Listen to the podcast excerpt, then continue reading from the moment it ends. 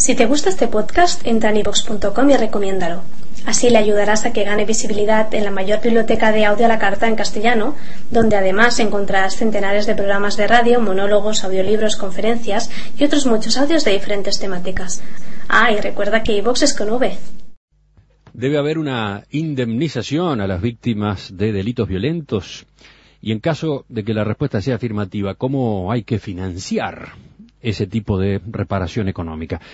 El debate está instalado, tiene, tiene meses en realidad, desde que mm, el diputado Fitzgerald Cantero del Partido Colorado presentara el año pasado un proyecto de ley que incluía esta herramienta, pero se reavivó mm, ahora cuando el Poder Ejecutivo dio a conocer ese paquete de 15 de medidas destinadas a eh, mejorar la convivencia ciudadana.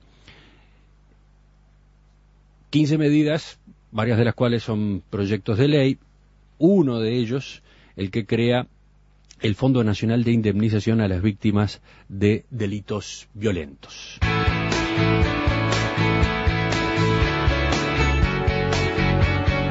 El tema, desde el mes de junio, cuando se presentó ese proyecto, ha tenido idas y venidas. Recuérdese que el proyecto del Poder Ejecutivo establecía en su artículo primero créase en el ámbito del Banco de Previsión Social el Fondo Nacional de Indemnización a las Víctimas de Delitos Violentos, el que estará integrado por los aportes provenientes del 1% de los seguros que se recauden, tanto por el Banco de Seguros del Estado como por las aseguradoras privadas que operen en el país. Esa modalidad de financiamiento dio lugar a reparos, objeciones de parte de las empresas aseguradoras. Hubo otras voces también que cuestionaron el mecanismo, por lo que entró en revisión y hubo que encontrar alternativas. Hace pocos días, la semana pasada, se armó gran revuelo cuando se conoció que en el Ministerio de Economía se estaba trabajando sobre la idea de financiar ese fondo creando un nuevo tributo, eh, un impuesto de 0,033% a las retribuciones personales y 0,016% a las jubilaciones además de un aporte proveniente de lo que ganen los presos que trabajan. Bueno, ese mecanismo, que nunca llegó a estar oficializado en un proyecto, mereció el rechazo del presidente de la República, José Mujica, de, legisladores de distintos partidos, del pit quedó por el camino también y había que seguir trabajando en el asunto. El Ministerio de Economía y Finanzas terminó de elaborar ayer una nueva propuesta. De acuerdo al borrador que en perspectiva pudo leer, en vez de crearse un fondo a esos efectos, lo que se hace es autorizar al Ministerio de Economía a contratar una póliza con el Banco de Seguros del Estado. Tengo aquí el borrador del Ministerio de Economía, dice, artículo primero, autorízase al Ministerio de Economía y Finanzas a contratar con el Banco de Seguros del Estado una póliza de seguros que dé cobertura a la totalidad de los habitantes comprendidos en el territorio de la República frente al riesgo de muerte o la invalidez permanente en ocasión de los delitos de rapiña, copamiento o secuestro. Luego se aclara que el beneficio se generará cuando a raíz o en ocasión de tentarse o consumarse los hechos o actos dolosos configurativos de los delitos de rapiña, copamiento o secuestro, resultar el fallecimiento o la invalidez permanente total de un habitante del territorio de la República, independientemente de la aprehensión, detención o sometimiento a la justicia de los presuntos responsables. Se aclara asimismo que no serán beneficiarios de la póliza las personas que hubieran participado como autores, coautores o cómplices de los delitos referidos en el inciso anterior o hubieran incurrido en responsabilidad penal por alguna otra figura delictiva en oportunidad de cometerse los mismos. El artículo tercero establece los montos. En caso de fallecimiento o invalidez permanente total al momento de configurarse el siniestro, la póliza deberá cubrir, y allí vienen cifras en UI, que son el equivalente de 4.500 dólares en un pago contado y luego una renta mensual de 450 dólares durante el término de 5 años.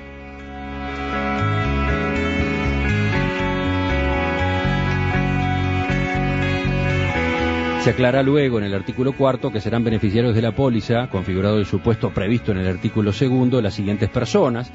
el cónyuge o concubino declarado judicialmente y los hijos menores de edad de la víctima fallecida en los hechos. En caso de fallecimiento del beneficiario ya declarado, se mantendrá la prestación si existieren hijos menores de edad hasta que los mismos cumplan la mayoría de edad o hasta el vencimiento del plazo de la renta, según el evento que ocurra primero. Para el caso de indemnización por fallecimiento, en caso que la víctima sea menor, se abonará exclusivamente el capital contado. ¿Quién también serán beneficiarios? Quien o quienes ejerzan la patria potestad de una víctima fallecida menor de edad y la víctima de invalidez permanente total. El proyecto, o mejor dicho, el borrador, porque así se lo califica, incluye otros artículos con otros detalles, pero lo importante es puntualizar que el mecanismo elegido es, como ya mencionamos, la contratación de una póliza con el Banco de Seguros del Estado que el Ministerio de Economía abonará a través de rentas generales. O sea, no hay aquí un nuevo tributo ni, ni a los seguros, ni tampoco a los sueldos o a las jubilaciones. Es rentas generales quien paga este seguro. Un esquema que se entiende es el mejor para atender esta clase de riesgo. Las fuentes que consultó en perspectiva puntualizaron que la propuesta no fue discutida aún con el resto del Poder Ejecutivo y que se hará llegar hoy a los legisladores del Frente Amplio que vienen trabajando en el tema en el Parlamento.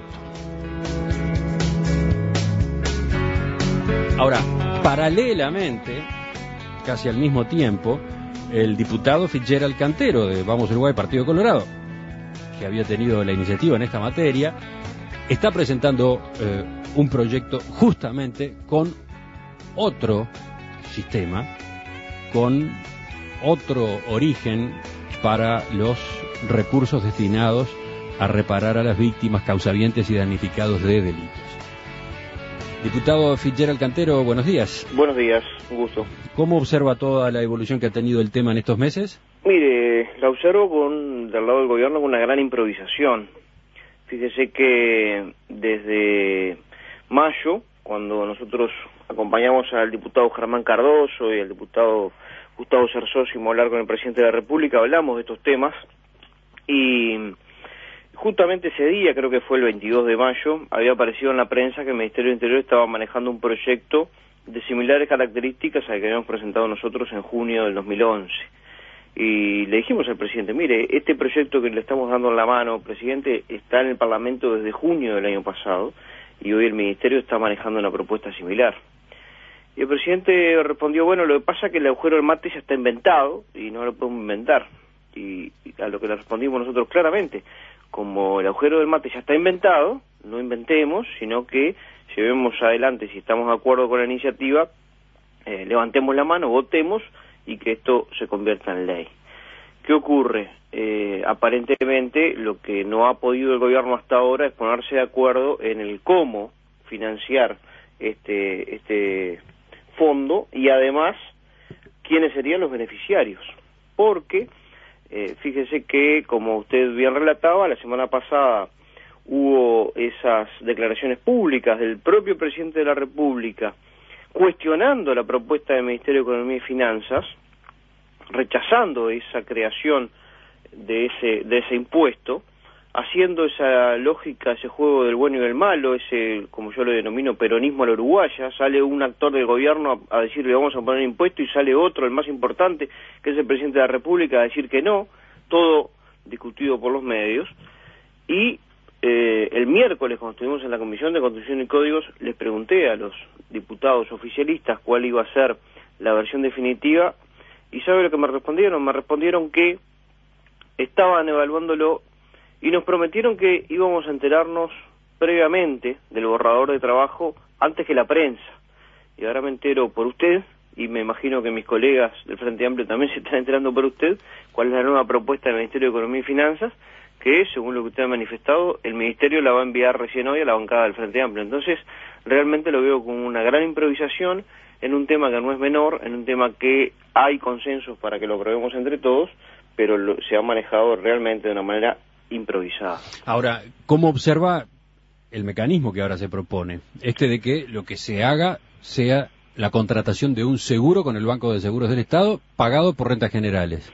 Bueno, nosotros cuando estuvo tanto la Asociación eh, Uruguaya de Aseguradoras Privadas como el Banco de Seguros en la comisión, mm, de alguna manera se intercambió la idea, ¿verdad? Porque tanto las privadas como el banco señalaban lo perjuicioso que puede ser la aplicación del artículo primero del proyecto que envió efectivamente perjudicativo, que usted le daba lectura hace un rato, que es el del 1% a toda la actividad aseguradora.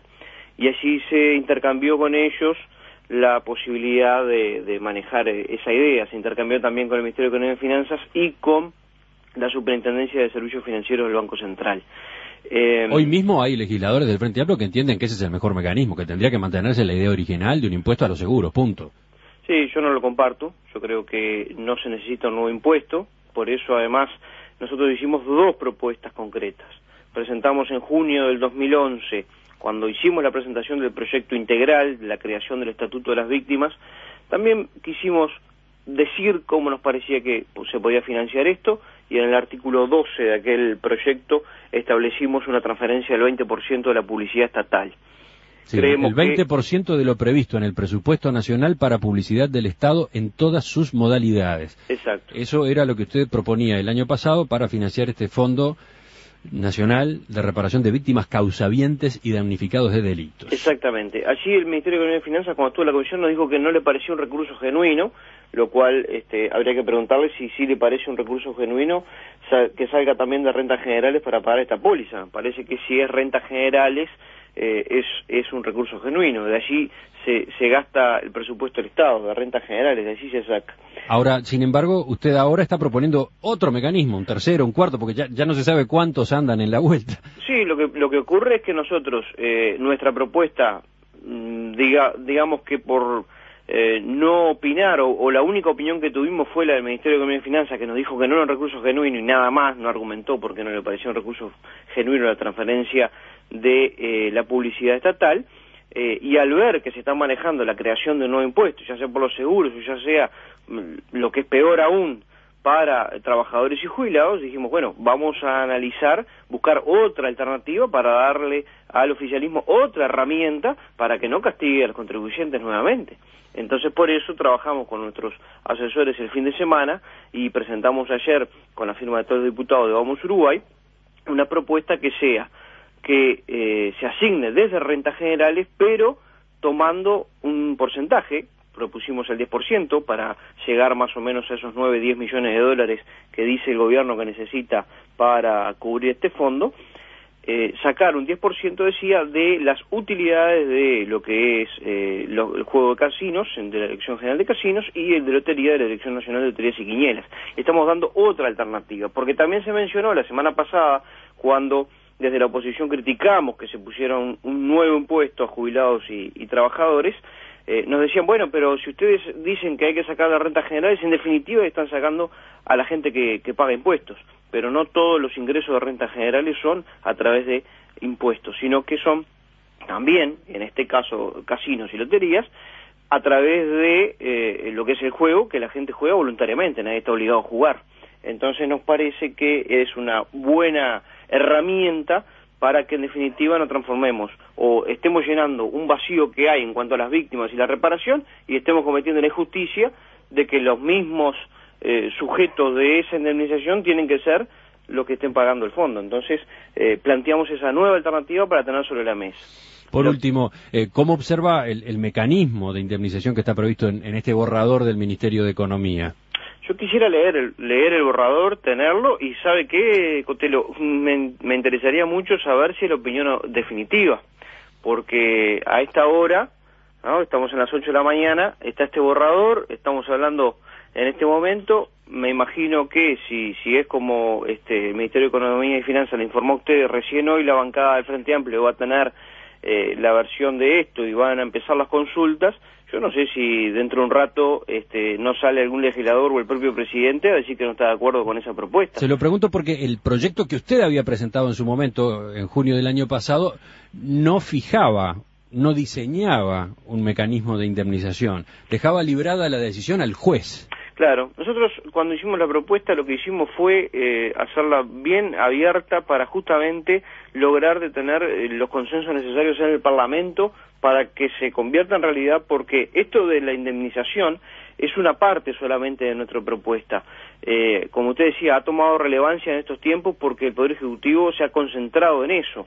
Creo que también tenemos que discutir lo otro, tenemos que discutir lo que tiene que ver con la creación del estatuto, tenemos que discutir con lo que tiene que ver con el amparo a la víctima que eh, escapa solamente a la indemnización, no es solamente la indemnización. Además, fíjese que eh, tanto en ese borrador que usted señala como en el proyecto que presentó el Poder Ejecutivo hace dos meses, solamente se establece esta, este resarcimiento para homicidio e invalidez por algunos delitos de rapiña, acopamiento y secuestro. Y hay otras hipótesis donde el resultado lamentable puede ser la invalidez permanente o el homicidio que no estarían contemplados. Y tenemos situaciones, por ejemplo, lamentables como una violación, donde no hay ni invalidez permanente ni homicidio, que no hay ningún tipo de amparo. Entonces, lo nuestro es solamente un, una parte eh, lo que tiene que ver con la indemnización. Nos importa muchísimo más que haya una contención a la víctima desde el punto de vista emocional, desde el punto de vista de participación en el proceso penal, desde el punto de vista de lo que es una situación sumamente desgraciada que tiene que ser atendida. No todo se arregla con plata, ese es otro de los problemas que tiene el Frente Amplio, que entiende que todo se arregla con dinero y que, bueno, establecemos una indemnización y otra cosa. Yo aspiro a que el proyecto, que sea ley, que aprobemos y aprovechemos la oportunidad, no se quede solamente en darle algo de dinero, de cubrir este, una situación de contingencia que tenemos que cubrir, pero que dejemos afuera otras cosas que son sumamente importantes, que es el desamparo absoluto en el que se encuentra la víctima. Una aclaración. Usted decía que eh, al Frente Amplio del Gobierno le, interesa solamente la reparación económica. En realidad, bueno, acá se, ha perdido en esta discusión de estas semanas, se ha perdido un detalle que incluía el proyecto enviado en junio al Parlamento, porque el artículo segundo decía que un 25% del Fondo Nacional de Indemnización a las Víctimas de Delitos Violentos se destinará anualmente al Ministerio del Interior a efectos de fortalecer el centro de atención a las víctimas de la violencia y el delito. O sea que había fondos previstos para lo que no es reparación económica, digamos, para lo que es otro tipo de apoyo a las víctimas, ¿no? Sí, efectivamente, pero en realidad eso lo puede transferir el, hoy el Poder Ejecutivo a través del Ministerio de Interior a, esa oficina. Es una oficina que hace años que, que, está en el Ministerio de Interior y no necesita este proyecto de ley para fortalecerla. Diputado Fitzgerald Cantero del Partido de Colorado, le agradezco sus comentarios esta mañana. Un gusto como siempre.